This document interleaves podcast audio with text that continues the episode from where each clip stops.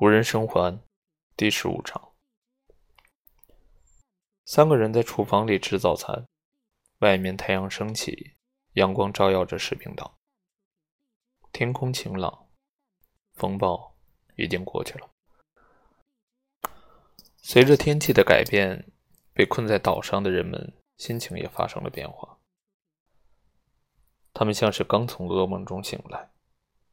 危险确实存在。但阳光下的危险显然和昨晚不同。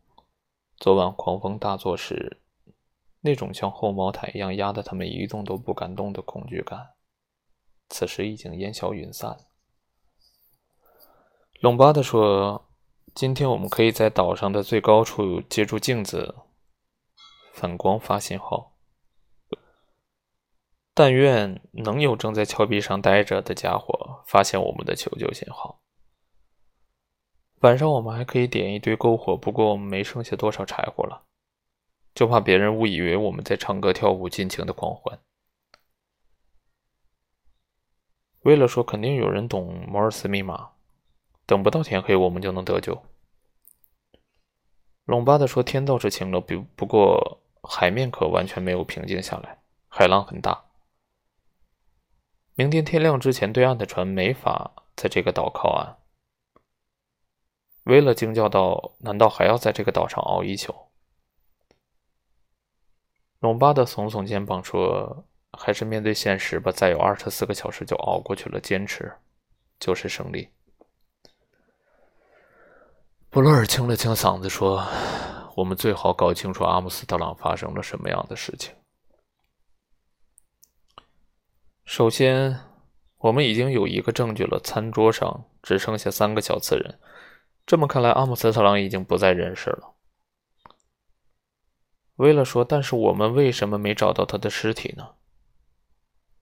布洛尔说：“说的对。”隆巴德摇摇头说：“真他妈奇怪了，我想不通。”布洛尔一头雾水说：“可能他的尸体被扔到海里了。”隆巴的语气严肃的说：“谁扔的？你还是我？是你看见他从前门出去了。”回来，在我房间里找到我，然后我们一起出去找他。我不可能有时间杀他，再背着他的尸体在岛上转。布洛尔说：“我听不懂，但我知道一件事。什么事？”隆巴德说。布洛尔说：“那支手枪，你那支手枪，现在枪在你手里，这支手枪可能一直都在你手里。”布洛尔，我们一个一个都被搜查过了。是的。你可能先把手枪藏起来，事后又立刻取出来。别傻了，老兄！我发誓，他是别人放进我抽屉里的。我从来没像在抽屉里发现这把枪的时候那样吃惊，这辈子都没有。布洛尔说：“你想让我相信这种鬼话？无论是阿姆斯特朗还是别的人，为什么要把枪物归原主？” 隆巴德说：“我也想不明白，这是疯子干的事儿。”是世上最难猜的、毫无道理的事儿。没错，确实应该是这样。不过你应该编一个好一点的故事，而不是告诉你事实，是吗？我没觉得你不说实话，你当然不觉得。布洛尔说：“听着，隆巴德先生，如果你是一个好人，你现在装成这样。”隆巴德讽刺道：“我什么时候自称过好人了？我从来没这么说过。”布洛尔不肯放过他。如果你说的是真话，那么只有一个办法可行：你拿着手枪，就意味着薇勒小姐和我都被你掌控了。公平的方法是把手枪和那几样东西一起锁起来，你我各拿一把钥匙。菲利普·隆巴德一边点着烟，一边吐着烟说：“你别做梦了。你不同意吗？我不同意。枪是我的，我要用它自卫，随身带着。”布洛尔说：“你这样的话，我们就不得不下一个结论了。什么结论？我就是凶手。欧文，随你的便哭。我问你，假如我是凶手，为什么我昨天晚上不用枪打死你？我有二十次以上的机会。”唉，布洛尔摇摇头。尽管我不明白，不过此话不假，你一定有其他原因。威勒一直没有发表意见。你们就像两个白痴，知道吗？什么意思？你们不记得那首童谣了吗？你们难道没发现这里还有一条线索？四个小士兵结伴去海边，青鱼吞下腹，四个只剩三。他继续说：“青鱼吞下腹，这是一条很重要的线索。阿姆斯特朗并没有死，他把小瓷人拿走了，让我们误以为他死了。不管你们怎么想，我认为阿姆斯特朗还在这个岛上，他正是一条青鱼，为了掩人耳目。”隆巴的坐了下来。也许你说的对，布洛尔也说对。要是真是这么回事，他躲到哪儿去了呢？我们里里外外都搜了一遍，每个角落都翻了。菲勒讥讽他：“我们之前找那把枪的时候，不是也里里外外都翻了吗？结果找到了吗？枪一直藏在某个地方。”隆巴的嘟嘟囔囔道。亲爱的，人和枪在体积上可差不少呢。为了说，我不管，我相信自己的判断。普罗尔也说：“你的意思是，他把自己藏了起来，对吗？”歌谣上确实提到过一条青鱼，但是没说明白是怎么一回事。为了喊道：“难道你们不明白吗？他是一个疯子。每一起凶杀案都按照童谣里描写的那样按顺序发生。”这恰恰说明他疯了。他把法官打扮成那个样子，趁罗杰斯劈柴的时候砍死他，让罗杰斯太太吃毒药一睡不醒，杀死布伦特小姐的时候放出一只蜜蜂。他就像一个可怕的孩子在和我们做游戏。不过每一个环节都严丝合缝。布洛尔说：“没错，你说的很对。”他想了想说：“可是岛上并没有动物园，下一个人不会让他那么顺利的下手了。”威勒喊道：“难道你们看不出来，我们现在就是一群动物？我们再也不是人了。从昨天晚上开始，我们就是一群被他玩弄的动物。”他们在峭壁上待了一上午，轮流用一面镜子向对岸发求救信号。没有人看到他们发的信号，也没有人回应。白天的天气非常好，只是有一些薄雾，大海波涛汹涌，看不见一艘船。他们又搜查了一遍小岛，一无所获，没有发现失踪的阿姆斯特朗。我在屋外反而觉得更安全，至少是在光天化日之下。我们不要回房间里去了。龙巴德说：“你说的对。”我们待在这儿挺安全的，一切都在我们视线范围之内，没人能偷偷摸摸的靠近我们。为了说，我们都待在这儿吧。布洛尔说：“可是到了晚上，我们总得睡觉，到时候还得回去。”为了吓得抖了一下，说：“我不回去，我宁愿待在外面睡觉。”隆巴的说：“锁上门，你会很安全的。”为了说：“我喜欢这样。”太好了，能重见阳光。他心里想：奇怪，我居然能感到快乐，但是我并没有摆脱危险，怎么回事？现在我似乎对什么都无所谓了。白天，我对什么都不在乎，感觉自己充满了力量，我不能死。布洛尔看了看表，说：“两点了，午饭怎么办？”威勒固执地说：“我不打算回房间里了，我要在这儿晒太阳。”来吧，威勒小姐，吃点东西才能有力气。我只要一看到牛舌罐头就恶心，我什么都不想吃。有人节食的时候也可以几天不吃东西，求你们了。布洛尔说：“好吧，但是我可得按时吃饭。”你呢，龙巴的？龙巴的说：“我对罐头食品也不感兴趣。我和维勒小姐在这坐一会儿。”布洛尔有些犹豫，为了说。我不会有事的，我不相信你一转身他就会开枪打死我。假如你是担心这个的话，布洛尔说好，但是我们说好了，千万不要分开。龙巴德说：“你准备深入险地了，需要的话我奉陪。不，你不用去，布洛尔说：“你留在这儿吧。”这么说，你对我还是不放心，是吗？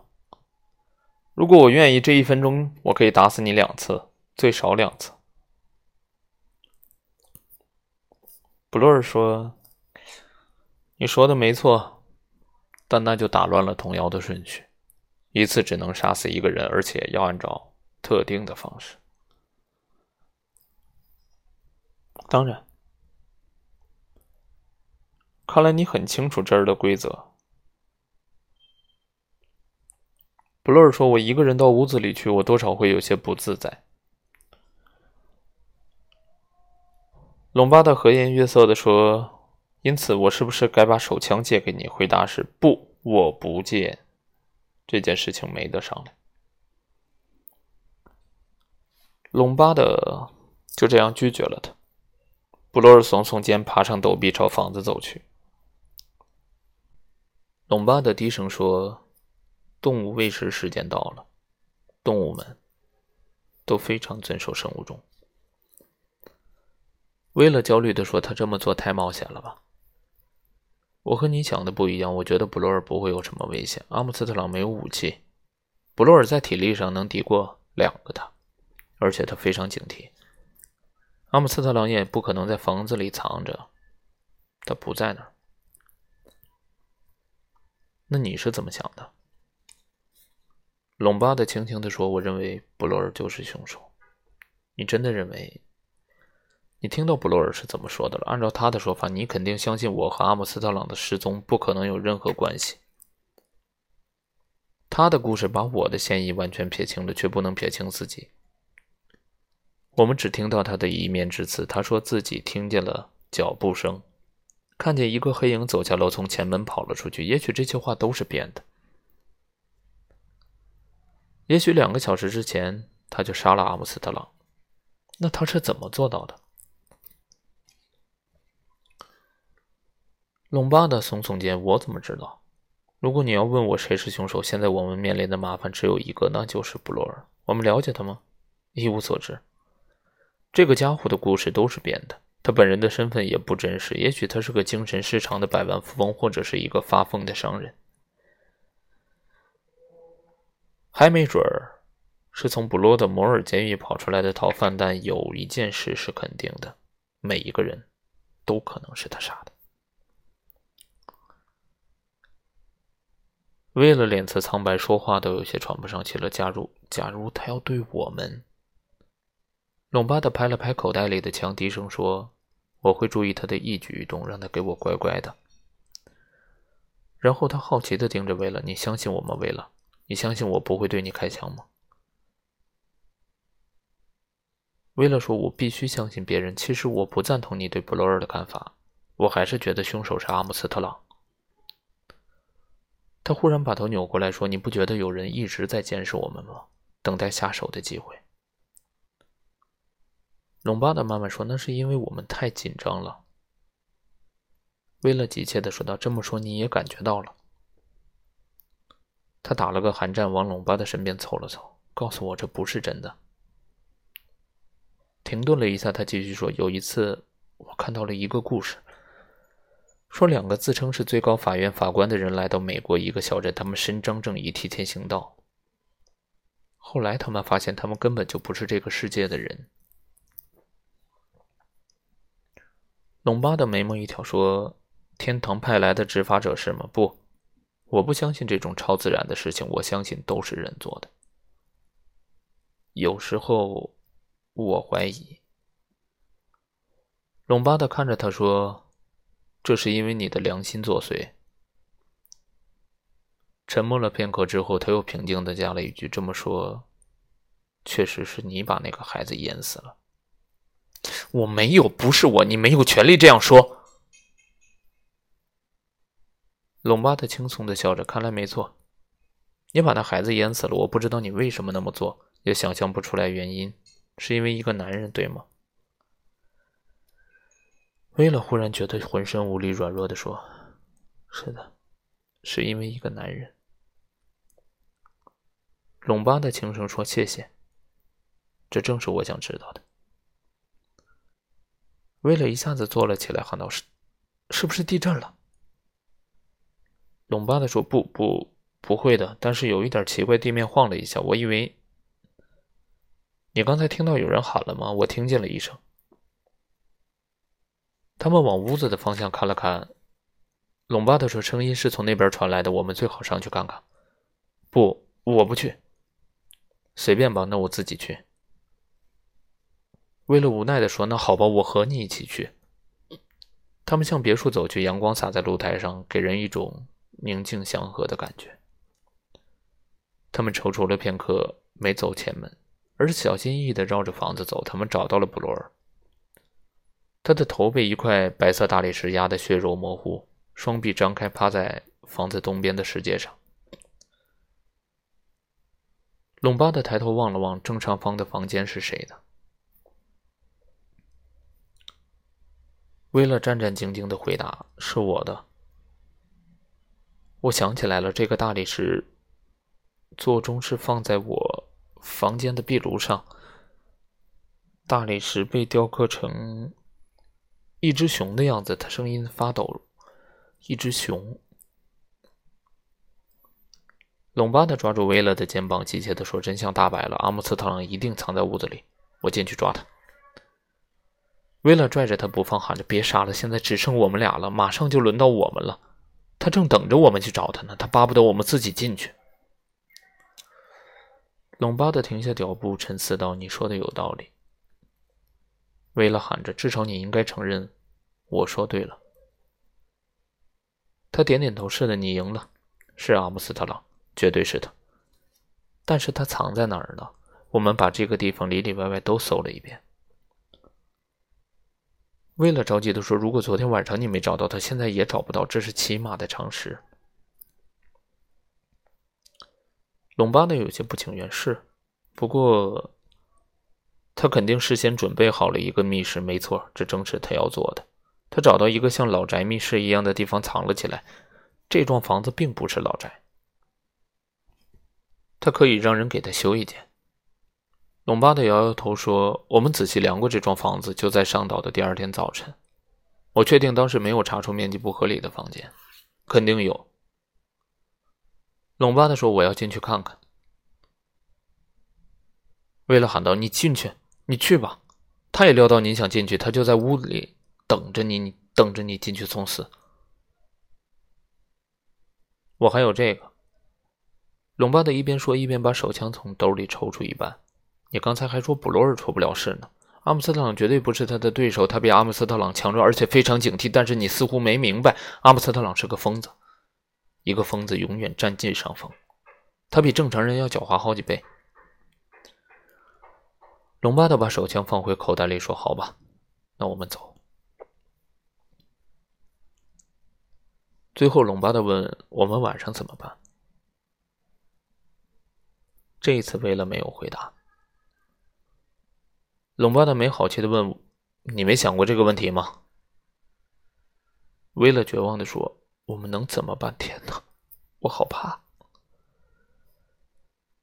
隆巴的沉思着说：“今天天气很好，晚上一定有月亮。